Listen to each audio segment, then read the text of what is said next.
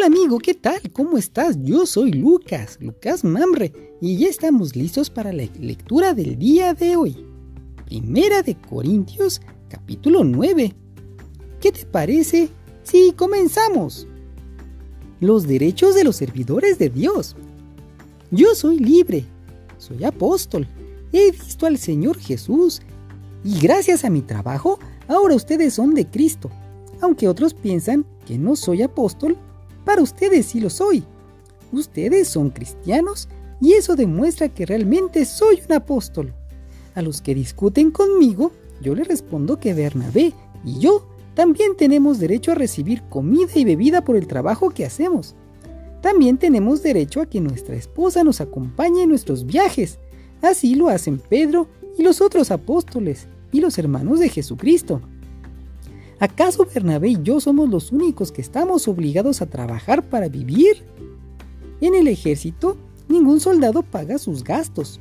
Los que cultivan uvas comen de las uvas que recogen, y los que cuidan cabras toman de la leche que ordeñan. Esta no es una opinión mía, sino que así lo enseña la Biblia, porque en los libros que escribió Moisés leemos, no impidan que el buey come mientras desgrana el trigo. Y si la Biblia dice eso, no es porque Dios se preocupe de los bueyes, sino porque se preocupa por nosotros.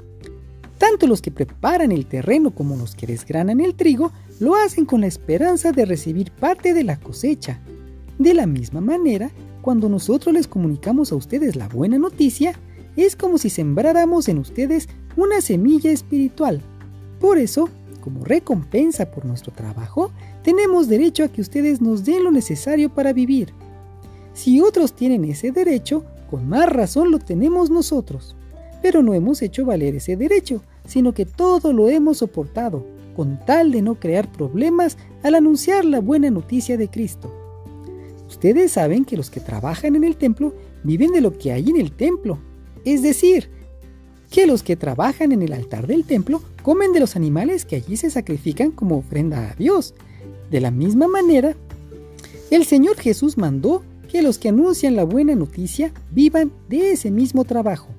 Sin embargo, yo nunca he reclamado ese derecho. Tampoco les escribo esto para que me den algo. Prefiero morirme antes de que alguien me quite la satisfacción de ser apóstol sin sueldo. Yo no anuncio la buena noticia de Cristo para sentirme importante. Lo hago porque Dios así me lo ordenó. Y pobre de mí, si no lo hago. Yo no puedo esperar a que se me pague por anunciar la buena noticia, pues no se me preguntó si quería hacerlo, se me ordenó hacerlo. Pero entonces, ¿qué gano yo con eso? Nada menos que la satisfacción de poder anunciar la buena noticia sin recibir nada a cambio, es decir, anunciarla sin hacer valer mi derecho de vivir de mi trabajo como apóstol. Esforcémonos para recibir nuestro premio.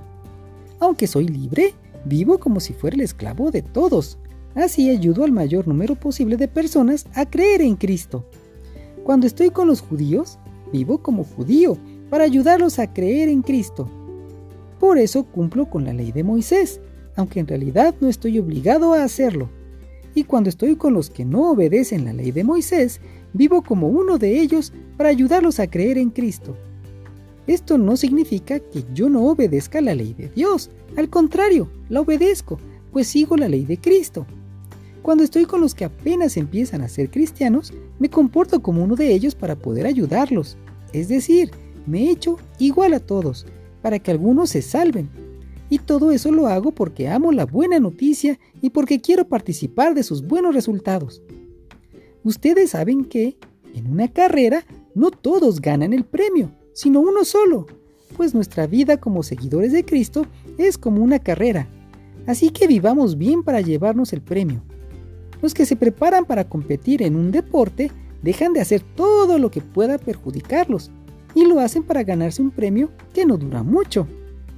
Nosotros, en cambio, lo hacemos para recibir un premio que dura para siempre.